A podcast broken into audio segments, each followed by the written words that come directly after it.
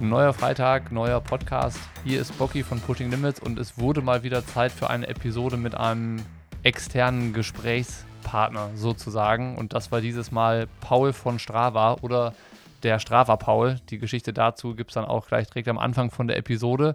Wir haben mal so ein bisschen zum Rundumschlag ausgeholt und uns irgendwie durch die komplette Geschichte von Strava gearbeitet, sind also in der Zeit mal locker 30 Jahre mit Paul zurückgereist, der uns da nochmal alles erklärt hat, wie die Idee entstanden ist, dass es auch erstmal eine ganze Zeit lang auf Eis lag, weil es eben gar kein Internet gab, worüber man das irgendwie hätte an den Start bringen können, was die Gründer sich damals haben einfallen lassen. Und dann sind wir natürlich auch irgendwann in der Gegenwart gelandet und haben ein bisschen darüber diskutiert, dass Strava ja mittlerweile auch die, naja, Bezahloption im Angebot hat oder diese Paywall hochgezogen hat und manche Funktionen dahinter gestellt hat. Das hat natürlich zu Diskussionen geführt. Auch das war Thema. Wir haben da ein bisschen über die Entscheidungsfindung gesprochen und auch gehört, dass das nicht einfach war und auch, dass diese Umstellungsgeschichte mit der Kritik, die damit dann aufgekommen ist, nicht so einfach war.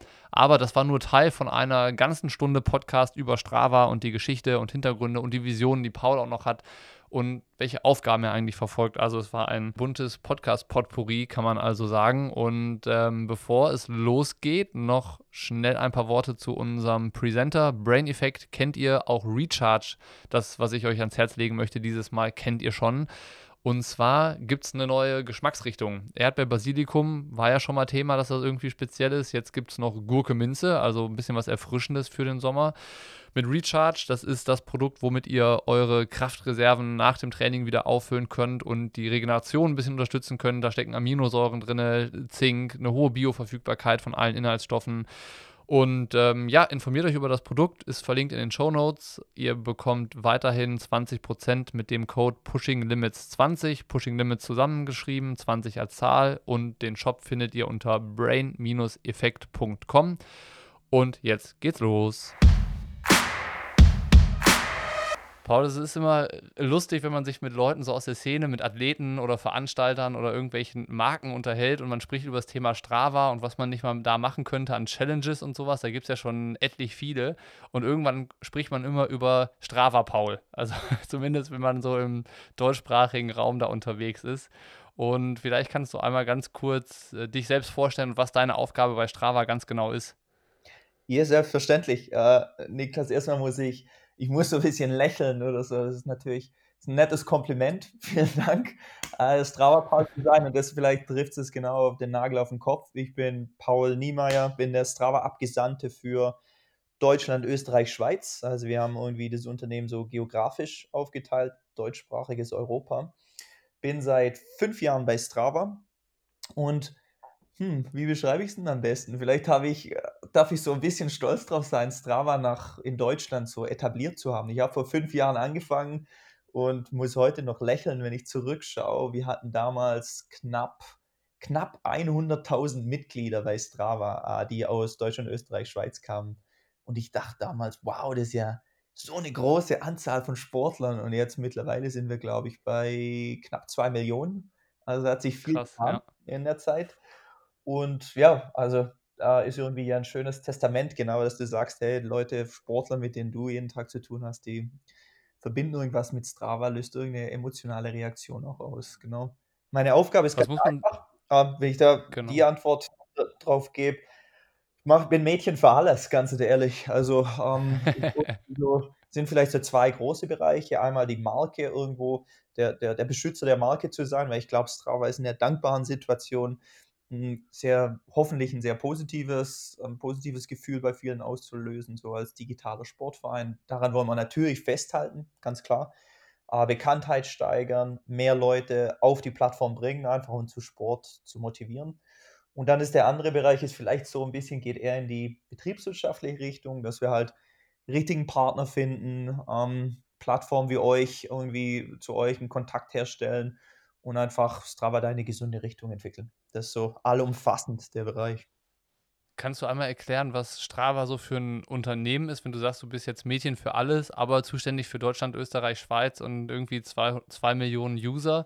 Ähm, wie ist da so die Struktur und wie ist das Ganze aufgestellt? Weil wenn man das eben so einfach nur von außen sieht, denkt man, boah, krass, das muss ja irgendwie wie Facebook sein. ja, genau. Na klar, erzähle ich gern was dazu.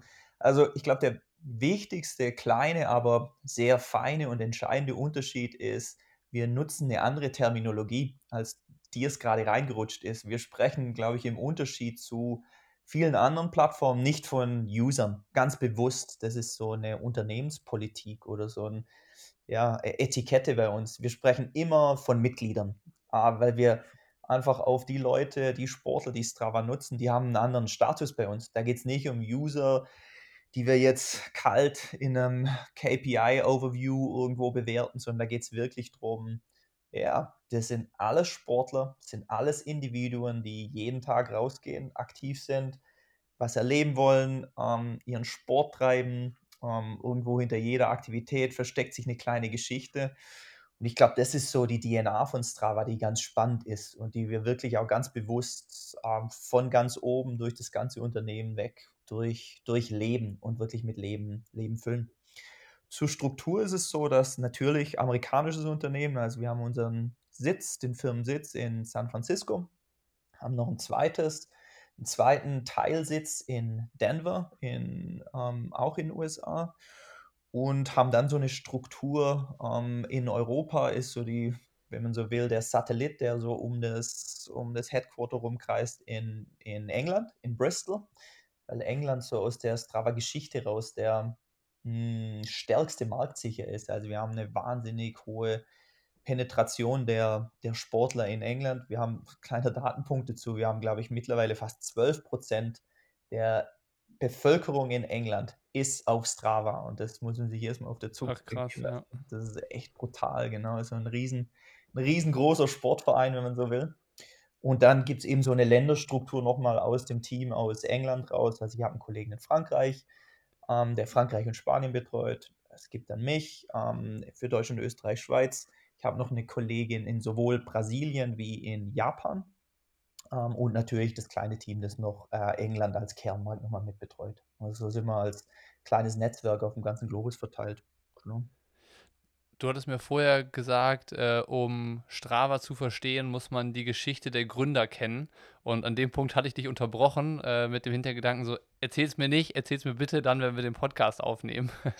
und ähm, wenn du möchtest, dann wäre jetzt der richtige Zeitpunkt, äh, das gerne mal auszuführen, was da die Geschichte hinter Strava irgendwie wäre. Weil ähm, das hatte ich dann auch so als Kommentar dir noch gegeben, ja, ist ja schön und gut, wenn es eine lange Geschichte gibt, aber die kennt halt keine Sau. Also ähm, man nimmt halt Strava irgendwie wahr als so, so Service-Möglichkeit irgendwie, um so ein bisschen zu interagieren mit anderen Sportlern und meinen Sport auch zu zelebrieren und zu zeigen und so. Aber ich hinterfrage nicht, warum gibt es das eigentlich oder wie ist das entstanden? Und vielleicht ist es dann nochmal interessant, das zu hören.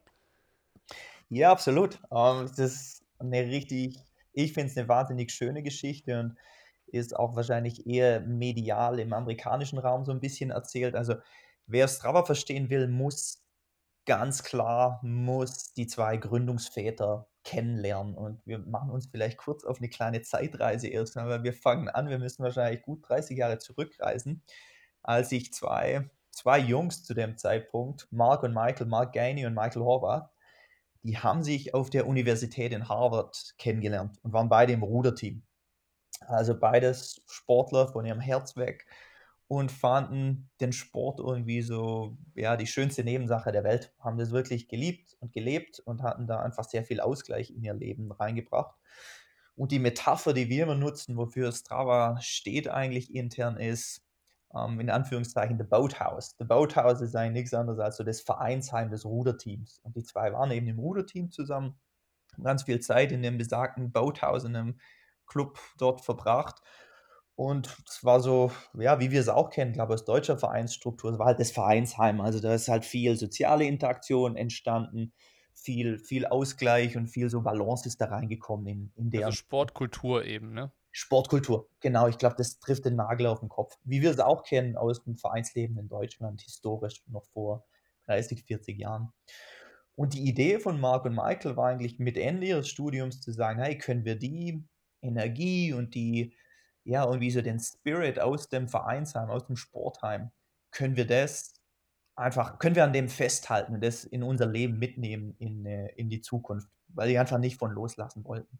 Es war allerdings zu einem Zeitpunkt, als es es hört sich jetzt so komisch an, aber das Internet hat de facto zu dem Zeitpunkt noch nicht existiert und die Technologie war noch weit entfernt von dem, wo wir heute stehen. Das heißt, die sind mit der Idee erstmal schwanger gegangen, wenn man so will. Also, die hatten die Idee irgendwie so ah, die Vision hatten die schon, aber die technischen Möglichkeiten gab's noch nicht. Fast forward, irgendwie so 10, 15 Jahre später, die sind natürlich also, waren richtig gute Freunde, ähm, haben zusammen ein anderes Unternehmen gegründet und auch erfolgreich an die Börse gebracht. Ähm, kleiner kleiner Exkurs vielleicht, das war 'n Unternehmen, die haben praktisch Customer Complaints oder Customer Responses für Logistikunternehmen einfach nur organisiert und strukturiert. Das war 'ne Zeit, wo es, wie gesagt, Internet noch nicht gab. Das, ähm die haben praktisch Fax Faxe, die in Unternehmen reingekommen sind, irgendwie Struktur gegeben und, äh, anders organisiert. Das Unternehmen, äh, wie gesagt, erfolgreich erfolgreich an die Börse gebracht. Technologie hat sich weiterentwickelt. Einer der 2, der Michael Horvath, wurde hat 'ne akademische Route 'n bisschen parallel bestritten. Der hat, ähm hat 'ne Professur an der Harvard University, hat dort gearbeitet, hatte damit, das ist ganz spannender Insight, Zugang zu Internet über 'n akademischen Kontext. Das war ja damals nicht in jedem Haushalt frei zugänglich. Und infolgedessen hatten die 2 zu der Zeit dann eher an der Vision einfach weiter ge weiter gefeilt und weiter geschraubt, was das Internet überhaupt ermöglicht, nämlich Boathouse Spirit, also das die Energie aus'm Vereinsheim, die sportliche Kameradschaft irgendwie zu digitalisieren und Menschen unabhängig von Raum und Zeit über Sport miteinander in Verbindung zu bringen. Und das war wirklich der Knackpunkt oder die Geburtsstunde von Strava mit der Entstehung des Internets und mit der Entstehung von GPS-Technologien. Es damals gab's, glaube ich, tatsächlich einzig und allein Garmin Garmin war so der der Hersteller, der GPS-Technologie an den Privathaushalt oder an Privatmann und Frau gebracht hat. Ja, es gab dann auch mal so Fußpods noch von. Polar und so, aber das waren alles so, na ja, auch nicht mehr als Entwicklungsschritte irgendwie zu dem, Ja, was man genau. jetzt halt halt heute kennt, genau. So kleine so kleine Puzzlebausteine, genau. Genau. Ähm de facto war's so, genau, ähm, Garmin hat 'n hat ich weiß gar nicht, es waren wahrscheinlich 80er oder 90er Jahre irgendwo so 'n marktreifes GPS-Gerät. Das war wahrscheinlich so 'n Knochen, wie wir's noch von von äh, Mobilfunktechnologie kennen, Ja. ähm, als Head-Unit an Lenker irgendwie für Radfahrer im 1. Schritt, glaube ich, gebracht. Das war tatsächlich dann die Geburtsstunde von Strava zu sagen, ne, über die Hardware schaffen Mark und Michael damals mit der Idee von Strava ein Softwareprodukt, um die Daten, die über die Hardware aufgezeichnet werden, den Austausch zu schaffen zwischen Individuen. Und da kommt eigentlich Strava her mit der Idee: „Hey, du gehst raus, bist aktiv, zeichnest das irgendwie auf und kannst das jetzt aber mit deinen Sportfreunden teilen.“ Ähm, aufgehangen an der Idee von 'nem Vereinsheim, von 'nem Sportheim, wo ja, wo Leute einfach sich miteinander auseinandersetzen, Mittwochabend Lauftraining ist, das praktisch jetzt virtuell und unabhängig von Raum und Zeit anzubieten. Da kommt Strava her und ich glaube, das ist immer noch die DNA, die so durch die die Gänge in im Strava-Office weht und ja, immer wieder Wiederbelebung erfordert und, ähm, aber auch genauso gelebt wird. Hätte zu der Geschichte habe ich 2 Fragen. So, Mhm. die Ja. 1. Frage: Wie funktioniert Strava dann? Also, die Idee hat ja so 'n bisschen was von Romantik, ne? Also, so diese, äh, Vereinskultur und Vereinsheim, immer man kennt irgendwie auch die Stimmung, man kann das so 'n bisschen nachfühlen, auf also, das auf jeden Fall. Aber wie funktioniert das jetzt dann schlussendlich? Also, wie funktioniert dieses Strava-Netzwerk? Wie ist die Funktion dahinter? Mhm. Ähm, eigentlich ziemlich ziemlich simpel und Gott sei Dank ist ja jetzt der der Kontext der technologische Kontext hat sich natürlich sehr schnell und wahnsinnig ähm, mit 'nem wahnsinnigen Tempo einfach weiterentwickelt. Also, Strava ist nix anderes als 'n ja, abstrakt betrachtet wie 'n wie 'n soziales Netzwerk, speziell für Sportler. Äh, das heißt, 'ne Bewegung, 'ne sportliche Aktivität, 'ne Bewegung durch den Raum wird aufgezeichnet über GPS-Technologie. Ähm, diese Bewegung wird in 'nen Post verwandelt. Der Post ist, ah, jetzt noch mit 'n bisschen Poesie noch mal zu versehen. Also, man kann mittlerweile natürlich Bilder hinzufügen, kann Aktivitätstitel wählen et cetera. Also, macht 'n kleinen Post draus. Man kann die Aktivität aber auch Eins-zu-eins von der GPX-Datei übernehmen. Und das ist praktisch das Bindegewebe, das überhaupt die soziale Interaktion äh, überhaupt erst ermöglicht, die Aktivität, die jedes Individuum hochlädt. Das ist eigentlich so das, das Rückgrat von Strava. Und daraus ergibt sich natürlich, wie wir, wie die meisten von den Hörern hoffentlich wissen, ganz, ganz viel Interaktion über Kudos, wie wir unsere Likes oder wie wir denn die Respektbezeichnung ähm, bezeichnen. Man kann darauf kommentieren, man kann sich Strecken ähm, ausleihen, äh, mitnehmen, also rauskopieren. Wenn du jetzt irgendwo im Urlaub in Spanien äh, auf Strava eine Aktivität hochlädst, kann ich fünf Jahre später deine Aktivität als praktisch als Basis nehmen für eine Route, die ich mir selber ziehe. Oh, ja, und ergibt sich dann ganz viele Facetten draus, einfach die ja, mit der Information mehr draus zu machen und Spaß zu haben und zu mehr Sport zu inspirieren. Also mein Lieblingsfeature persönlich ist die äh, Routenerstell-Variante. Also dass ich, das habe ich auch häufig genutzt, als ich dann damals ins Allgäu gezogen bin und da, das ist jetzt vier Jahre her ungefähr, dreieinhalb. Ähm, und ich kannte mich halt nicht so wirklich aus. Ich kannte halt die Strecke vom Allgäu-Triathlon, aber mehr auch nicht. Und irgendwann ist dann der Punkt gekommen, wo man ja mal ein bisschen mehr entdecken möchte. Und da war es dann auch so, mir hat da so ja, der Anschluss irgendwie gefehlt, eben in einem Verein, wo ich mich informieren konnte, ja, wo, Leute, wo kann ich denn mal langfahren oder können wir uns mal treffen und äh, mal eine Runde zusammen drehen. Und dann habe ich auch Strava irgendwie aufgemacht und mir da so meine, meine Routen zusammengeklickt. Also ich wusste halt, okay, ich würde gerne mal von hier in das Dorf fahren und dann darüber, darüber, darüber. Und das Feature hat mir tatsächlich am meisten geholfen. Also könnt ihr nachempfinden oder nachprüfen sozusagen, ähm, was die User am meisten, äh, nicht die User, das sind ja die Mitglieder, habe ich gelernt, äh, am meisten nutzen bei Strava. Mhm. Hey, das ist, ah, das ist nochmal, das ist ah, irgendwie so schön, dich so einfach ohne jetzt irgendein Briefing oder einfach so von deiner eigenen Erfahrung irgendwie erzählen zu hören. Also ich denke, was da passiert ist, war so ein ganz, ganz spannendes hm, End Seitenprodukt irgendwie so, das jetzt, das sich über die Zeit bei Strava ergeben hat. Also ich glaube, was du beschreibst, lässt sich am einfachsten wahrscheinlich ähm, beschreiben oder die Metapher, die dahinter steht, ist wahrscheinlich die Heatmap, die Strava Heatmap, die wahrscheinlich auch fast jeder kennt.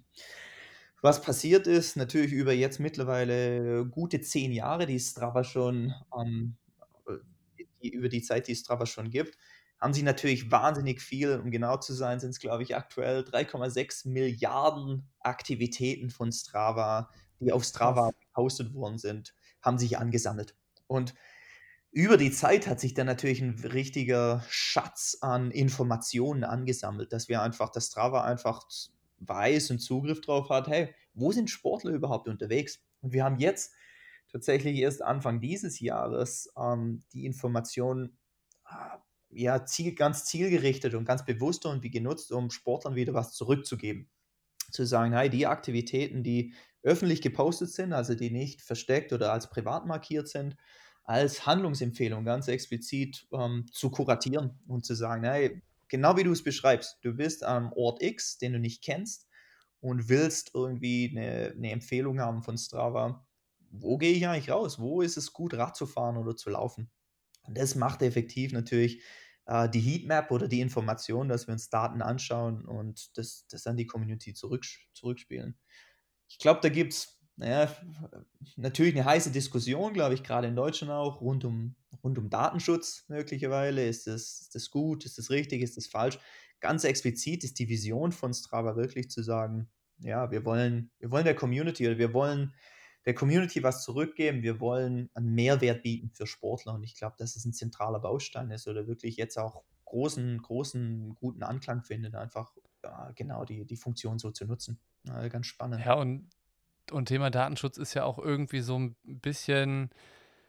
Ja, wie soll man das eigentlich genau betrachten? Also erstens, es zwingt mich ja keiner, sowas zu nutzen wie Strava. Also es ist ja, ich entscheide mich ja freiwillig dazu, irgendwie da Teil davon zu werden und äh, meine GPS-Daten irgendwie hochzuladen und äh, mich da irgendwie ja Teil davon zu werden. Ne? Es ist ja nicht so, dass einer sagt, so pass auf, du darfst nur äh, Radfahren oder Laufen oder Schwimmen oder Triathlon machen, wenn du auch Teil von Strava bist und du musst ja auf jeden Fall dein Zeug hochladen. Also so ist es ja nicht. Und ähm, das ist so das eine, was ich mir bei der Diskussion immer denke. Ich halte mich übrigens bei Datenschutzdiskussionen immer raus, weil das äh, immer meiner Meinung nach mit ganz viel gefährlichem Halbwissen äh, eine geführte Diskussion ist. Von daher ist das jetzt auch nur so meine Sicht auf die Dinge und ich hoffe, dass wir da nicht irgendwie jetzt eine größere Diskussion lo lostreten, weil das ist jetzt ja auch gar nicht Sinn und Zweck von dem Ganzen. Aber was ich noch ergänzen wollte, ähm, wir mit, mit Handys und irgendwie ständig, ständig connected mit allen möglichen Devices und so, ähm, ist das ja mittlerweile eh so, so eine Frage, so ja, was ist, äh, wie gut kann ich meine Daten noch schützen und so weiter und so fort. Und da muss man ja sagen, ist es ja bei Strava noch sogar ziemlich transparent im Vergleich zu anderen Geschichten. Und ähm, das ist so meine, meine Haltung dazu. Und wie gesagt, hoffentlich ohne, dass es jetzt zu einer größeren Diskussion führt, weil das sollte jetzt gar nicht äh, die Initiale von dem Ganzen sein. Wenngleich das natürlich ein interessanter Punkt ist, der bestimmt bei vielen Leuten im Kopf eine, eine große Rolle spielt. Ja. Ja, absolut. Also irgendwie so Bauchgefühl drauf ist wahrscheinlich oder irgendwie so, ja, eine Bauchreaktion drauf ist sicher. Ähm, ja, glaube, wir haben eine gesetzliche Grundlage geschaffen, die sehr gesund und sehr solid und auch wahnsinnig wichtig ist über die Datenschutzgrundverordnung. Ich weiß gar nicht, ist das schon wieder ein Jahr her oder sind es schon wieder zwei Jahre, ähm, seit es die Datenschutzgrundverordnung gibt? Es verschwimmt alles so in meiner. Irgendwie so, wahrscheinlich sind es eher zwei. Wenn's, wenn wir sagen, es ist ein Jahr, sind es wahrscheinlich in echt zwei, genau. Also ich glaube, die, die Grundlage ist erstmal da. Es ist selbstverständlich, dass sich da Strava natürlich gesetzeskonform ist, auf jeden Fall, das ist ganz wichtig. Und genau wie du sagst, das ist ja eine ganz bewusste Entscheidung von den Individuen, von den Mitgliedern zu sagen, hey, ich mache eine Aktivität, die ich poste, öffentlich oder eben auch nicht. Also es gibt auch genug Sportler, die auf Strava sind, die einfach eigentlich die Plattform eher als Trainingstagebuch nutzen. Und das ist auch vollkommen in Ordnung. Das ist eine andere Facette nochmal von Strava als Trainingstagebuch, Training Log zu sehen, ähm, hey, was habe ich trainiert, vielleicht nochmal zurückzugehen äh, ah, im, im, in digitaler Form, hey, was habe ich eigentlich vor fünf Jahren gemacht, wo war ich da im Urlaub, im Trainingslager unterwegs, also nochmal ein ganz, andere, ganz anderer Use Case hinter dem, hinter dem Produkt Strava oder hinter der Plattform, was auch ganz spannend ist. Absolut. Voll. Und genau so muss ich sagen, sorry, dass ich dir gerade ins Wort fall, genau so nutze ich im Moment Strava.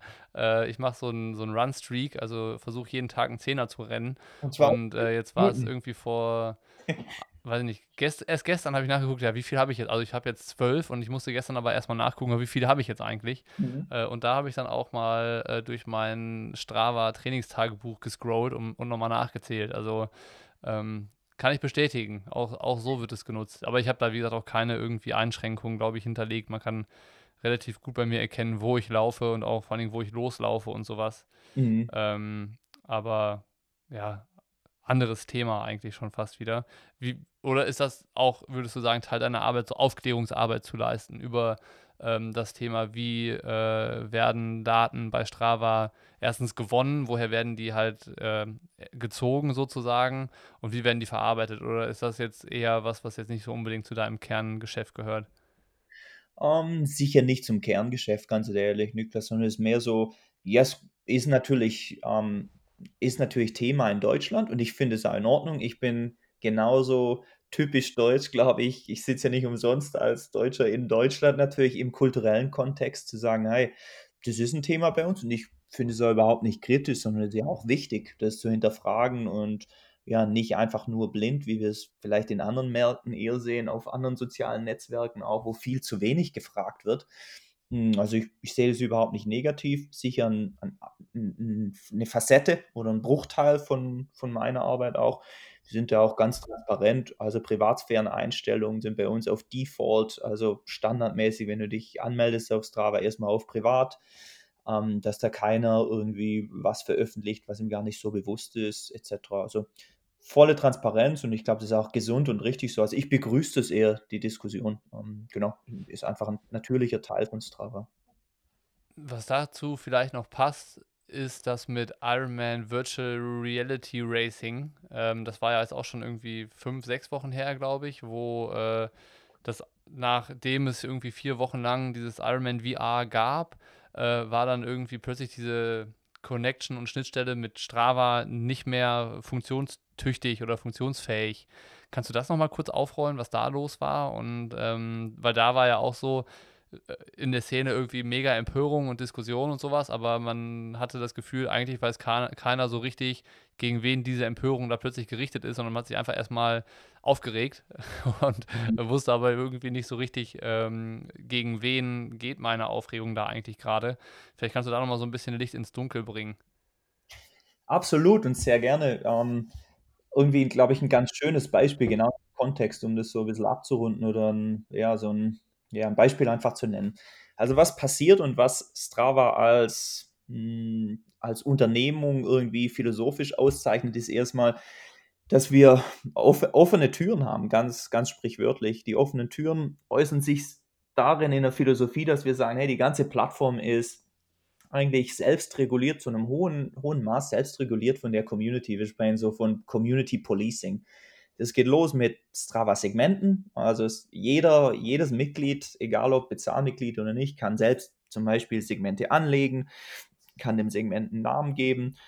Hinter einem Strava-Segment entsteht immer eine digitale Rangliste. Wie diese Segmente dann gemanagt werden, ist tatsächlich nicht über unser, unsere eigene, die, die Strava-Polizei, wenn man so will. Es gibt, glaube ich, knapp 25 Millionen Segmente auf der Welt. Das wäre gar nicht möglich, sondern die Community äh, nimmt, sich, nimmt sich dessen an. Und man kann als einzelnes Mitglied entsprechend ein Segment flaggen, kann äh, sicherstellen, dass das sicher ist, etc. Also der Gedanke, die Philosophie dahinter ist einfach, hey, die Community wird in die Verantwortung genommen, gezogen und reguliert sich selbst. Und das ist sehr effektiv und sehen wir, dass das auch gut funktioniert. Ähnlich ist es mit einem ganz anderen Beispiel. Und jetzt mache ich langsam die Kurve in Richtung Ironman Virtual Racing. Äh, wir haben eine sogenannte Open API. API ist das Application Programming Interface. Das heißt, wir bieten Partnern äh, die Möglichkeit an, praktisch ein, die, die Strava-Daten, die von unseren Mitgliedern irgendwie äh, gesammelt und hochgeladen werden, anders zu visualisieren. Da erfordert es nur ein einfacher Schritt erforderlich. Also die, die Software ist erstmal offen, weiter ein anderes Interface dahinter zu programmieren wir natürlich ist Voraussetzung, dass das einzelne Individuum, der einzelne Sportler praktisch Ja dazu sagt und sich dazu bereit erklärt, dem, dem Programmierer, der das, die Tapete entsprechend anders aufbaut, ähm, Zugang zu den Daten zu verschaffen. Und das war genau der Use Case hinter dem Ironman Virtual Racing. Das war ein Anbieter aus Frankreich, der sich die OpenAI API ähm, zunutze gemacht hat und einfach Strava-Daten als Upload dort anders visualisiert hat im Kontext Ironman Virtual Racing. Wir haben natürlich, und das ist ganz wichtig zu verstehen, hinter diese, diesem API-Agreement ähm, klassische Nutzungsbedingungen, dass wir einfach, wir müssen uns natürlich versichern, dass der Partner entsprechend verantwortungsvoll mit den geteilten Daten auch umgeht und äh, die Verantwortung einfach wahrnimmt. Und in dem Kontext jetzt mit den Kollegen aus Frankreich, die hatten sich nicht so richtig an die äh, Nutzungsbedingungen, die Terms and Conditions gehalten. Es wird jetzt sehr technisch. Wer sich dafür interessiert, lohnt sich sicher mal auf DC Rainmaker, den wahrscheinlich auch die meisten von euch kennen, mal ähm, den Artikel, den Blogpost von DC Rainmaker zu lesen, der da, glaube ich, ein, dass es nicht nur jetzt von mir, von Strava-Perspektive kommt, sondern so aus neutraler Sicht ähm, dort nochmal nachzulesen, was genau passiert ist. Am Schluss war es eine Verletzung der Nutzungsbedingungen, was für uns zur Konsequenz hatte, wir müssen Selbstverantwortung übernehmen und einfach die, die Schnittstelle, die API-Schnittstelle, die wir dem Anbieter zur Verfügung gestellt hatten, veröden und abschalten, weil die Terms and Conditions nicht, ähm, nicht erfüllt wurden. Das soll so ein bisschen aus Selbstschutz und Schutz vor den Strava-Mitgliedern sozusagen. Ja, genau. Einfach weil die Sicherheit der Daten, also wieder genau der, der Datenschutzaspekt, die Sicherheit der Daten war nicht gewährleistet, wie wir es definieren, was so Minimalanforderungen sind. Ergo, äh, harter Cut, einfach um Fiasko und Debakel, ein größeres Debakel irgendwie in der nahen Zukunft dann zu vermeiden. Natürlich verbunden mit der Entschuldigung oder mit der, es ist einfach blöd dann für Triathleten, die sich auf das Rennen gefreut hatten, die Strava als Ja, eben, ist vor allen Dingen für die Sportler ist es blöd, ne, in dem Fall. Genau. Ja, und das ist uns auch bewusst, aber natürlich uns sind eigentlich da ein bisschen so die Hände gebunden und wir haben gar keine andere Wahl zu sein. Hey, ist ganz ehrlich nicht unsere Schuld, es war transparente Kommunikation zu den Kollegen äh, von der Agentur in Frankreich. die haben dann nicht so reagiert, wie es einfach vonnöten gewesen wäre. Ergo der harte Cut ist tough, ist immer nicht schön, so eine Entscheidung zu treffen, aber ja, mit der rechtlichen Grundlage, mit dem Kontext Datenschutz hatten wir eigentlich keine andere Wahl am Schluss. Und ergo kam es zu der Situation, die ein bisschen haarig natürlich war, genau. Ja, und das ist aber immer noch nach wie vor so, glaube ich, ne? Das ist nicht irgendwie jetzt dann nochmal aufgemacht worden oder irgendwie so, ne? Das ist nach wie vor, glaube ich, so, dass es nicht, äh, diese Schnittstelle nicht mehr gibt zwischen Ironman VR und Strava. Richtig. Ja, genau. Ja. Also ich glaube, da ist eine größere für die Triathleten vielleicht ganz spannend oder für dich jetzt natürlich deiner, mit deinem Wissen und der Expertise auch ganz spannend. Ich glaube, gibt es eine größere Diskussion drüber. Also am Schluss ist es ja der, der, die Agentur praktisch aus Frankreich ist ja eigentlich nur Agent oder ähm, Bindegeweben zwischen Strava als Plattform, als offene Plattform, wo Athleten ihre, ihre Aktivität hochladen und auf der anderen Seite Ironman sicher als genauso ein Wirtschaftsunternehmen, die natürlich Interesse daran haben, ähm, Umsatz zu generieren, ihre Zahlen äh, richtig aufzustellen. Und am Schluss es der Use Case nur irgendwo an, ja, an ein kleiner Spreisel oder ein kleiner Nagel zwischendrin, äh, wo einfach, ja, sicher nicht eine, noch nicht die, die perfekte Lösung für Sportler irgendwo ähm, aus der Traufe gehoben ist bis jetzt. Also sicher, sicher eine, ein Feld, das noch viel Entwicklung oder viel Möglichkeiten bietet und wo sich ja auch jetzt ein bisschen was im Zuge der Corona-Situation sich noch was weiterentwickeln wird, hoffe ich mal. So mit dem Schwenk, den du jetzt quasi auf die letzten Wochen genommen hast, also was sich ja alles so ergeben und getan hat, möchte ich auch nochmal zurückkommen auf diese Vereinsheim-Geschichte und so dieses Romantische, was ich ja einmal, oder wie ich das ja beschrieben habe, so diese Romantik hinter dem Ganzen. Mhm. Ähm, das, ich finde das einen schönen Gedanken. Der ist auch irgendwie so herzerwärmend, aber auf der anderen Seite ist es ja dann doch auch so, dass äh, Strava ein Unternehmen ist und das nicht irgendwie ehrenamtlich funktioniert, so wie eben viele Vereine in Deutschland ähm, ja nun mal so sind, dass man da vielleicht einen kleinen Jahresbeitrag zahlt oder irgendwie, ähm, keine Ahnung, der Übungsleiter eine Aufwandsentschädigung bekommt oder sowas, aber im Großen und Ganzen ist das halt Freizeit, die die Leute da investieren und das am, am Laufen halten. Das ist bei Strava, das ist ein Unternehmen, ähm, da gibt es Angestellte, du gehörst unter anderem dazu. Ähm, und dann kam die Frage auf, vielleicht ist das auch erstmal die Frage vor der entscheidenden Frage, die danach kommt. Ähm, wie hat Strava Geld verdient bis vor zwei Monaten? Wie hm. war, wie war das äh, Income-Modell von Strava? Ja, eher, also genau wie du es beschreibst. Ich könnte dem nicht mehr zustimmen. Wir sind, ich nutze natürlich gerne so die Analogie des sozialen Netzwerks, versuche ich zu vermeiden, mehr digitaler Sportverein, weil ich glaube, es ist näher dran an der DNA. Aber wir sind natürlich, genau wie du sagst, ein Wirtschaftsunternehmen. Das heißt, wir müssen effektiv am, am Ende des Monats, am Ende des äh, Fiskaljahres müssen wir natürlich Geld verdienen. Klar. Ähm, Strava hatte bis dato in den letzten Jahren ähm, ein sehr schönes ähm, Geschäftsmodell eigentlich, das auf drei Säulen basiert ist. Säule 1 war ganz klar Strava-Abos. Also es gab schon immer eine Bezahlversion, das hat sich im Laufe der Zeit auch ein bisschen verändert von Strava Premium, hieß es bis vor einigen Jahren. Wir haben es umgestellt auf Strava Summit. Es gab dann drei Teilpakete, die man auslösen könnte für einen Obolus. Und das war eigentlich der, das Rückgrat oder der größte Teil unseres Umsatzes. Darüber raus gab es einen, einen zweiten kleineren, äh, zweiteres kleines Standbein, das nannte sich Strava Business, was wir nach wie vor in leicht veränderter Form auch noch machen. Das heißt, wir sind nicht nur eine Plattform für äh, Sportler, für Individuen wie du und ich und die Leute da draußen, die heute gerade zuhören, sondern auch für eine B2B-Plattform, also für Marken, die ein Interesse an Sport haben. Ob das jetzt Canyon, Specialized oder Brooks ist, ganz wurscht. Weil wir natürlich das Bindegewebe zu Sportlern ähm, da irgendwo zur Verfügung stellen. Das heißt, aus dem Kontext raus wurde etwas Umsatz generiert. Dann das dritte Standbein, was auch nochmal wahnsinnig spannend ist, nennt sich Strava Metro. Strava Metro ist eine relativ kleine Business Unit bei uns, die hat, hat sich zur Aufgabe gemacht, ähm, Daten aus, dem, aus einem begrenzten urbanen Raum, also die haben sich große Städte angeschaut, egal ob New York, London oder Berlin, haben die Stadt definiert und haben sich Bewegungsdaten, die mehr äh, im Pendelkontext entstehen, egal ob zu Fuß oder auf dem Rad, ähm, haben die analysiert und die Information, die Dateninformation den Stadtplanern zur Verfügung gestellt. Mit der Information, die Vision war praktisch, datenbasiert urbane Infrastruktur weiterzuentwickeln, was wahnsinnig spannend ist und auch wieder vor der Vision passiert, einen Beitrag, was zurück an die Community zu, zu geben, einen Beitrag zu leisten, die Infrastruktur sicherer zu machen und zu verbessern. Das war Zustand vor bis letzten September.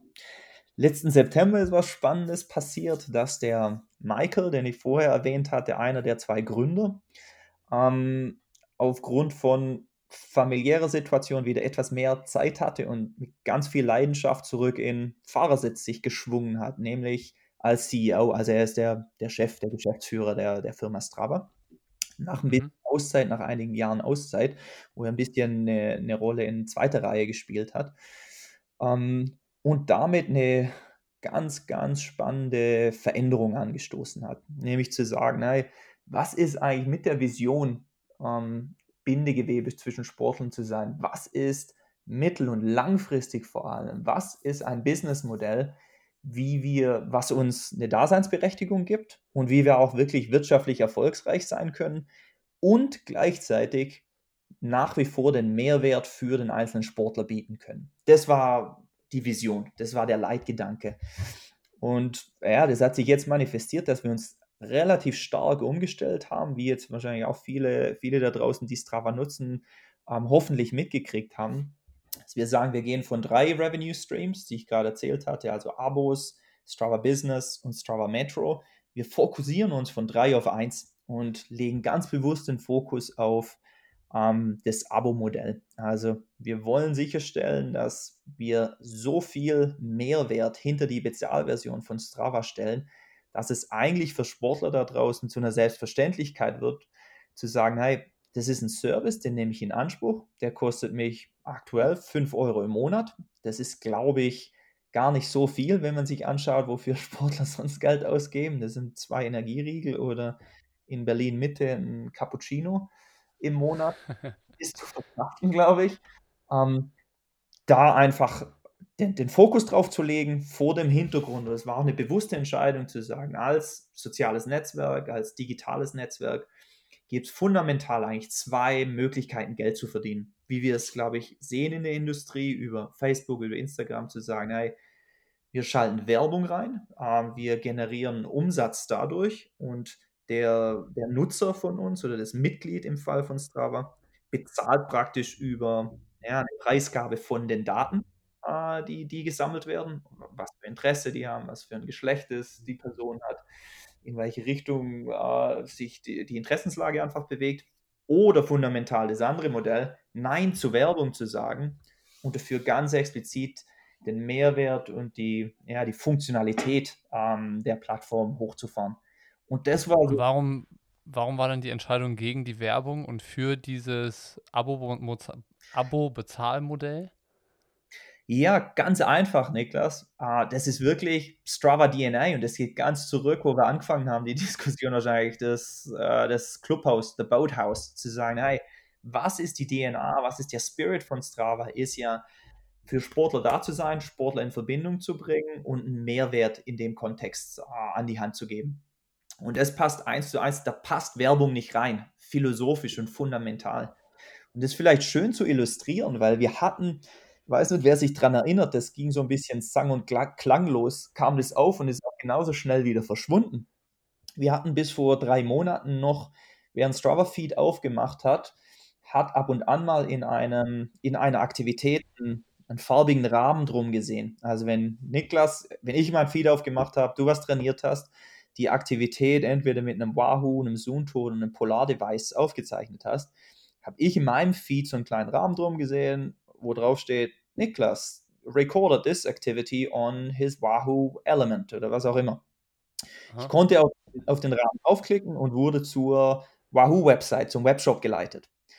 Und effektiv, das war natürlich für uns toll in dem Strava Business, für die Strava Business Unit war das ein, ein Revenue Stream, also da wurde Umsatz natürlich mit generiert.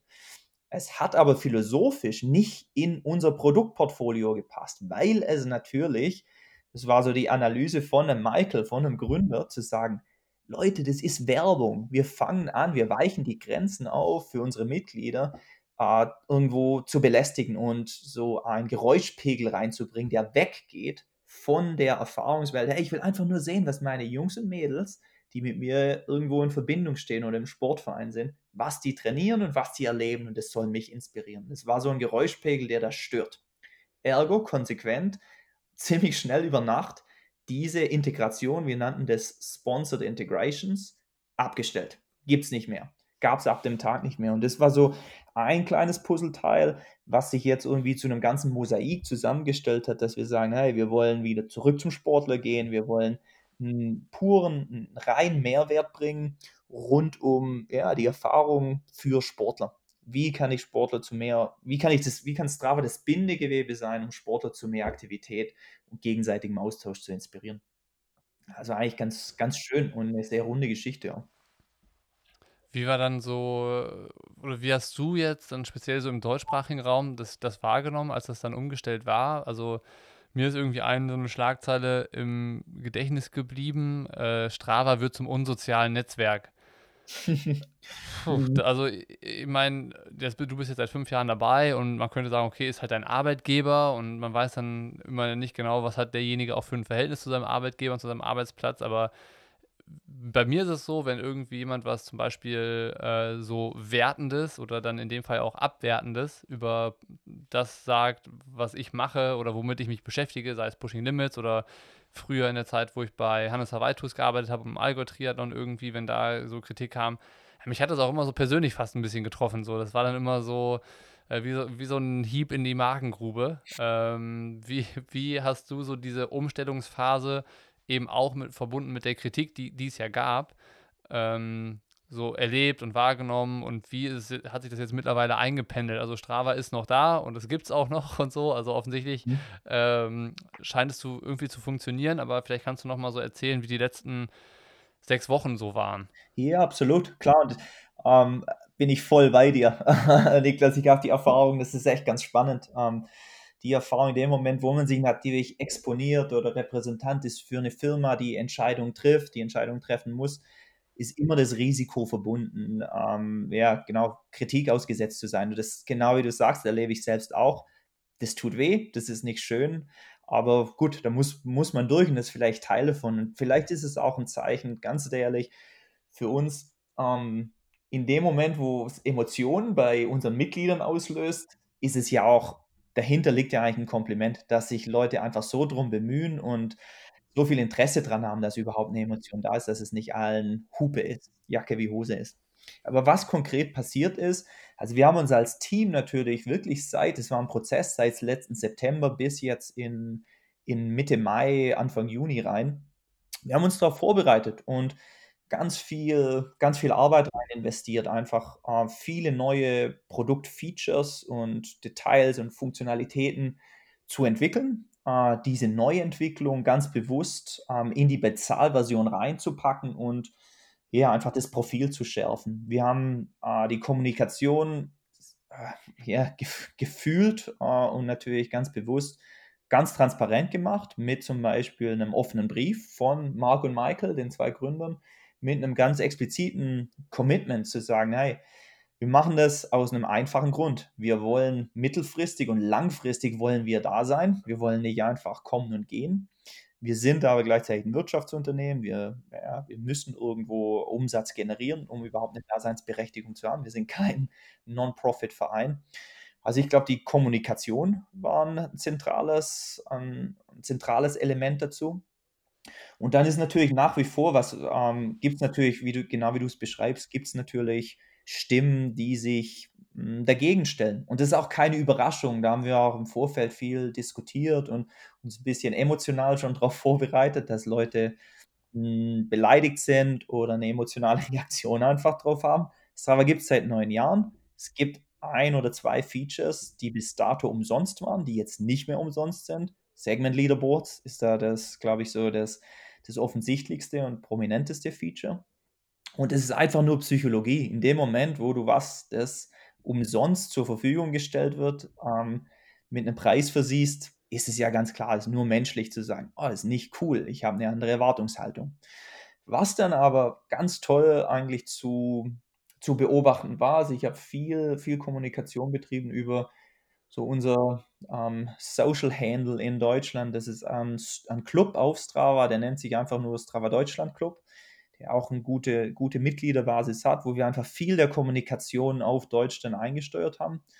Und was dort zu sehen war, war eine ganz schöne Reaktion, dass die Deutschen vielleicht doch relativ clever und weit sind in der Denke zu, zu realisieren, hey, es egal, was konsumiert wird, es gibt immer einen Preis. Oder wie der Engländer sagt, there is no such thing as a free lunch. Irgendwas gibst du immer her, ob das monetär ist oder nicht monetär über Daten. Und für uns war es einfach, wie wir jetzt besprochen haben, so die bewusste Entscheidung, nee, wir wollen keine Werbung schalten, wir wollen nicht so die Datenkrake sein, sondern wir machen ganz explizit einen Call, dass wir einen Mehrwert für die Community bieten wollen. Das erfordert einen Obolus.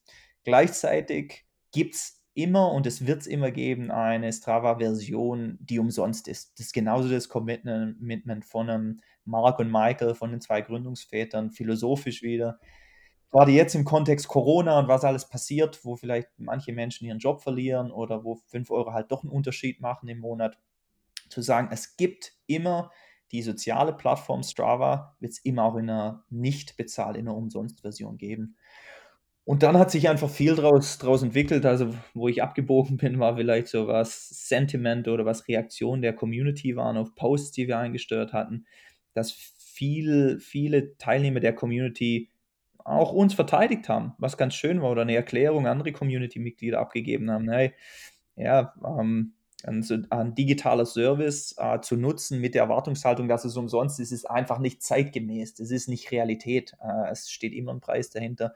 Und ich glaube, das kommt schon an, dass wir in einer Zeit leben und die Menschen einfach verstehen, ja, ja die, die 5 Euro sind sinnvoll investiertes Geld wahrscheinlich. Und genau, äh, dafür kommt, dafür der, die Upside ist einfach ja, Datensicherheit und nicht mit Werbung zugespammt zu werden, ganz platt gesagt eigentlich viele schöne Erkenntnisse, die so daraus entstanden sind. Also klar ist äh, am Anfang immer so ein bisschen diese Ernüchterung, wenn halt auch die Kritik kommt. Das ist ja meistens so eine Anfangswelle, die dann so mitschwappt. Aber gerade wenn es dann an diesem Punkt kommt, wo die Community das wieder so selbst reguliert, mhm. das finde ich halt immer irgendwie besonders schön zu sehen, ähm, weil dann gibt es halt auch viele Leute, die verstanden haben, worum es geht und warum man das macht und was auch dahinter steckt. Und wenn man dann selbst gar nicht mehr sich erklären muss oder irgendwie zu sehr sich für irgendwas rechtfertigen muss, das finde ich immer, ist das eigentlich das Wertvollste, was einem so die Community zurückgeben kann. Also das merken wir ja auch häufig, wenn wir mal irgendwie bei einem Thema über die Stränge schlagen oder uns vielleicht auch mal im Ton vergreifen, was ja auch alles äh, schon vorgekommen ist. Und das wird definitiv auch in Zukunft vorkommen, weil irgendwie sind wir ja auch nur Menschen, die mal einen Fehler machen und ähm, dann natürlich dem einen oder anderen mal auf den Schlips treten oder äh, irgendwie nicht genug darüber nachgedacht haben, wie wir was formuliert haben. Und dann kommt diese Message, die wir eigentlich transportieren wollten, falsch bei den Leuten an. Und dann ähm, müssen wir das vielleicht noch einmal irgendwie einordnen oder nochmal einen Kommentar dazu abgeben oder auf Fragen antworten. Aber in den meisten Fällen ist es dann so, dass so viele Leute das verstehen, wie das gemeint war oder das äh, einordnen können und dann mhm. selber in die, diese Diskussion einste einsteigen und sich wie so ein Schutzschild davor stellen. Und das finde ich immer ein, ein äh, ja, ist ein geiles Gefühl, was man dann hat. Und ähm, davon abgeleitet noch äh, eine Sache, die ich auch aus Pushing Limits Perspektive äh, bestätigen kann, ist so diese Sensibilität bei der Entscheidung, wie schaffen wir es mit unserem Tun Geld zu verdienen. Also ich erinnere mich da an äh, 2018, als ich mit äh, Jan dieses Kona-Special äh, geplant hatte zum ersten Mal, wo wir zum Ironman Hawaii fliegen wollten, um von da dieses Show-Format zu veröffentlichen. Ja. Da war klar, okay, das Ding kostet so viel Geld, das können wir nicht mal eben aus unserer eigenen Hosentasche zahlen, sondern wir müssen überlegen, wie das möglich ist. Und dann haben wir auch gesagt, ja, okay, komm, wir versuchen das über Partner zu machen, eben mit Erdinger Alkoholfrei, mit Canyon, da eben Partner anzusprechen, zu denen wir einen kurzen Draht hatten. Und ähm, dann war das für uns auf der einen Seite total geil, dass wir das geschafft hatten, diese Reise finanziert zu bekommen. Auf der anderen Seite hatten wir aber auch echt die Hosen voll, weil wir nicht wussten, wie das bei den Leuten nachher ankommt, wenn wir sagen, ja, wir haben jetzt hier so einen 30-sekündigen Einspieler vor jedem Video. Eigentlich banal, dass man sich diese Gedanken macht, aber andererseits ist das, glaube ich, auch die Wertschätzung, die man der Community gegenüber bringen muss, nicht einfach leichtfertig so Dinge zu entscheiden und zu sagen, ach ja, hier habe ich die Chance, irgendwie Geld zu verdienen, mache ich auf jeden Fall, mhm. sondern sich vorher schon ziemlich genau damit auseinanderzusetzen, okay, wie kann denn sowas auch ankommen bei den Leuten und wie hoch ist das Risiko, dass der Schuss auch vollkommen nach hinten losgeht. Und eine Sache, die ich da so gelernt habe in den letzten zwei Jahren, wenn es irgendwie an diesem Punkt kam, wo dann bei uns ist es halt irgendwie dann immer Thema Werbung, ähm, was man machen konnte, ist einfach nur Kommunikation. Also den Leuten das zu, immer wieder zu erklären und äh, irgendwie da Einblicke zu geben, ähm, wie halt irgendwie so ein Unternehmen sich tragen kann und funktionieren kann und sowas. Und ich fand das deshalb jetzt gerade so interessant zu hören, wie das bei Strava war und dass da die Gedanken offensichtlich sehr, sehr ähnlich sind, wenn es darum geht, irgendwie so weitreichende Entscheidungen zu treffen und man sich dieser Verantwortung der Community, die man ja irgendwie hat, da auch bewusst ist, auf jeden Fall. Ja. Ja, also kann dem nur zustimmen oder ist ja echt ganz spannend, was du so aus dem Nähkästchen plauderst, weil ich denke, ähm, ist vielleicht ein Manifest dessen, was, was Sportler vielleicht auch anders macht, so eine Solidarität ähm, in, der, in der Community. Und das ist ganz schön. Ich erinnere mich jetzt, also ich erinnere mich zum einen, genau was du beschreibst, eure erste Kona-Show. Ich habe selbst total genossen und fand es richtig gut, habe aber ganz ehrlich immer über die ersten 30 Sekunden komplett vorwärts gespult, weil ich, ich wollte ja euren Content wissen. Ich will nicht hören, dass jetzt Krombacher da mit dabei ist. Das ist ganz spannend. Zum Zum anderen fand ich es richtig gut. Ich glaube, da bist auch du richtig involviert, so was den, ja, den, den Aufruf zur Solidarität angeht. So jetzt in Corona-Zeiten habt ihr ja auch wahnsinnig viel investiert und viel gemacht, mit lokale Retailer zu unterstützen, Events zu unterstützen, etc. Und ich glaube, das macht die Sport-Community ja zu einer sehr viel engeren Gemeinschaft, als wir es vielleicht jetzt auf Facebook jemals erleben können. So die, die große Facebook- oder Instagram-Zuhörerschaft ist ja alles und jeder. Und ich glaube, Sportler sind halt, ja, da gibt es natürlich eine gemeinsame Leidenschaft und ein gemeinsames Verständnis und das sicher eigentlich das, der, der Kleber, mit der, der Strava auch zusammenhält und der Pushing Limits genauso zusammenhält. Absolut. Also ich glaube, das ist ja, wir kennen das, für uns ist es ein Selbstverständnis, weil wir, du wahrscheinlich auch dein ganzes Leben ja Sport gemacht hast und immer Sportleute um dich rum hattest, im Verein warst oder sonst irgendwas. Aber es ist immer wieder schön, sich das auch bewusst zu machen, dass es ein ganz besonderer Kontext ist, in dem wir arbeiten dürfen und können und auch was zurückgeben können. Also stimmt dem voll zu. Voll. Um jetzt so ein bisschen den Bogen zu schaffen, weil wir haben jetzt über die Vergangenheit gesprochen. Äh, wir waren irgendwie 30 Jahre in der Zeit zurückgereist am Anfang.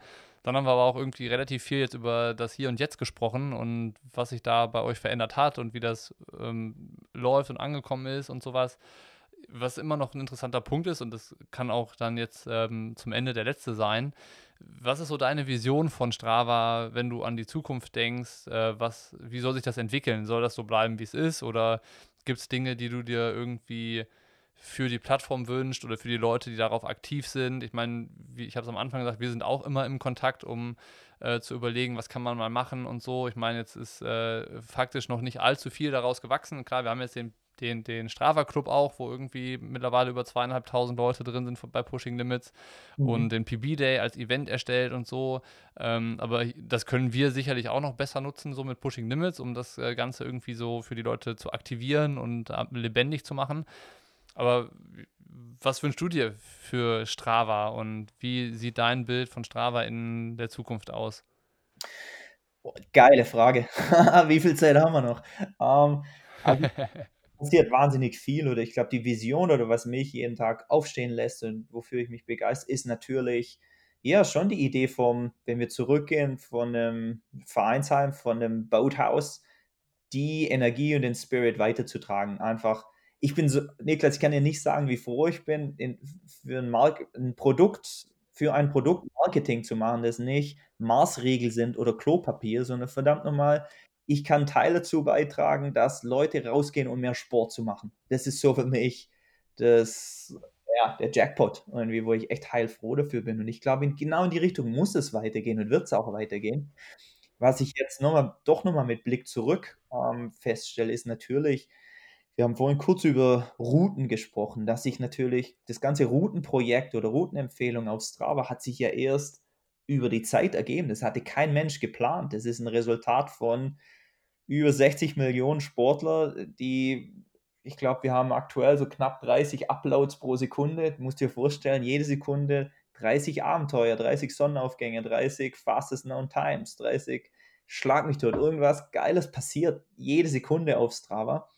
Und das einfach nur war so ein Nebenbeiprodukt jetzt, die, das, die Routenempfehlung. Und ich glaube, da werden sich in der, in der Zukunft auch wieder Möglichkeiten ergeben, wie wir einen Mehrwert bieten können an die Strava-Mitglieder, die wir im Moment noch gar nicht sehen.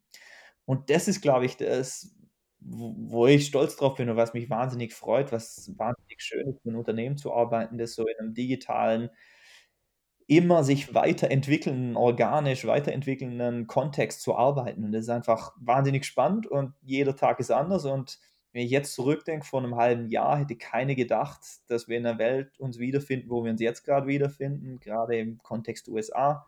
Sicher ein ganz anderes Thema nochmal ist, aber da passiert sicher auch wahnsinnig viel, kann Strava da eine Rolle mitspielen, irgendwie für, ja, irgendwie einen Ausgleich zu sorgen und einen neuen Standard zu setzen, wie Menschen miteinander umgehen. Das ist jetzt ganz groß gedacht und vielleicht jetzt nicht so der direkte Sportkontext, aber ja, ich glaube, da ergeben sich wahnsinnig viele Ideen draus, mh, hm, ja, wie wir weiter, weiter gestalten können und irgendwie Ah ja, Bottomline ist immer, es ist ein Mehrwert für Sportler, für die Sportgemeinschaft, weil ich glaube, das, das hält uns zusammen und das, da ist so die meiste Leidenschaft und Energie und ja, irgendwie Interesse. Ich würde fast von Liebe reden. Äh, oder ich denke, hoffentlich kannst du es mit dem Lächeln irgendwie dem so zustimmen. Alles, was ich von dir höre, ist so, oder was ich spüre von eurem Content, ist so, hey, du machst es, weil es sich einfach, du willst es, du willst einen Beitrag leisten. Ich glaube, so ähnlich ist für mich auch. Und es macht einfach, das ist, was Spaß macht und das ist, was, was zurückgibt. Wahnsinnig spannend. Ja, voll. Ist. So die Triebfeder hinter dem Ganzen ist halt Sachen zu machen, die man selber geil findet irgendwie, ne? Und äh, ja. das, was du sagst, ist ja eigentlich auch so, das äh, kann man vielleicht zusammenfassen mit so, die Gedanken sind frei, ne? Also wenn so eine Plattform so lebendig ist und sich mhm. ständig neu erfindet und äh, irgendwie Entwicklung gegenüber offen ist, dann ist halt das, das was Spaß macht. Und ähm, ja, ich finde es interessant. Ich fand auch die ganze Stunde jetzt oder die knappe Stunde interessant, mal mhm. diese Vorgeschichte von Strava zu hören, weil ich glaube auch, dass mittlerweile ziemlich viele von ähm, unseren Hörern Strava kennen und das auch benutzen und äh, jeder wahrscheinlich auch äh, für sich unterschiedlich benutzt, was ja auch mhm. vollkommen okay ist. Ähm, aber dass so diese Perspektive zurück, woher kommt das und äh, wie hat sich das eigentlich entwickelt äh, und wie ähm, behutsam geht man eigentlich mit dem Ganzen um, auch wenn es ein Riesennetzwerk ist mit 60 Millionen Usern, mhm. Mitgliedern, sorry, schon wieder verhaspelt. Ja. ähm, ähm, ist, ist, ist cool zu hören, dass es halt doch irgendwie noch auf solchen äh, Füßen steht, die den, den, Fort, äh, den, den, den Fuß im Vereinsheim haben, so ein bisschen. Ne? Das ist halt das, was ich jetzt so mitgenommen habe. Ja. Ähm, war ein spannender Blick zurück und auf die aktuelle Zeit und auch in die Zukunft. Und ähm, ich würde sagen, spätestens in zwei, drei Jahren, wenn sich wieder was entwickelt hat, können wir den nächsten Podcast aufnehmen. Aller spätestens. Nee, ich hoffe, ah, also echt, so schön. Danke, dass, dass, dass ich Gast sein durfte. Hat richtig Spaß gemacht oder so. Eher so einen philosophischen Austausch auch mal ein bisschen hinzukriegen und was von der Geschichte erzählen zu können. Aber für mich wäre wahnsinnig spannend. Ihr müsstet vielleicht mal eine Umfrage machen, wie viel eurer Zuhörer Strava kennen, auf Strava aktiv sind. Das wäre wahnsinnig spannend für mich. Ich gehe mal davon aus, dass viele, viele die Plattform nicht nur kennen, sondern tatsächlich auch aktiv sind. Und hey, ich hoffe, dass wir genau in die Richtung weitermarschieren, genau wie du es sagst. Und ich glaube, da ist eine, ja, einfach viel, viel Interesse und viel Dynamik drin jetzt in der Zeit, wo sich, wo sich wahnsinnig viel verändert. Also Daumen hoch, Kudos, wie wir sagen, und los geht's. Gut, guter Punkt mit der Frage, die werde ich auf jeden Fall nochmal aufgreifen und auch in den Texten hier zu dem Podcast äh, überall stellen und da mal hören, wie die Leute das so nutzen und ob sie es kennen und was sie mit Strava so anstellen. Danke dir erstmal und dann würde ich sagen, ja, bis zum nächsten Mal. Bis zum nächsten Mal. Gute Zeit.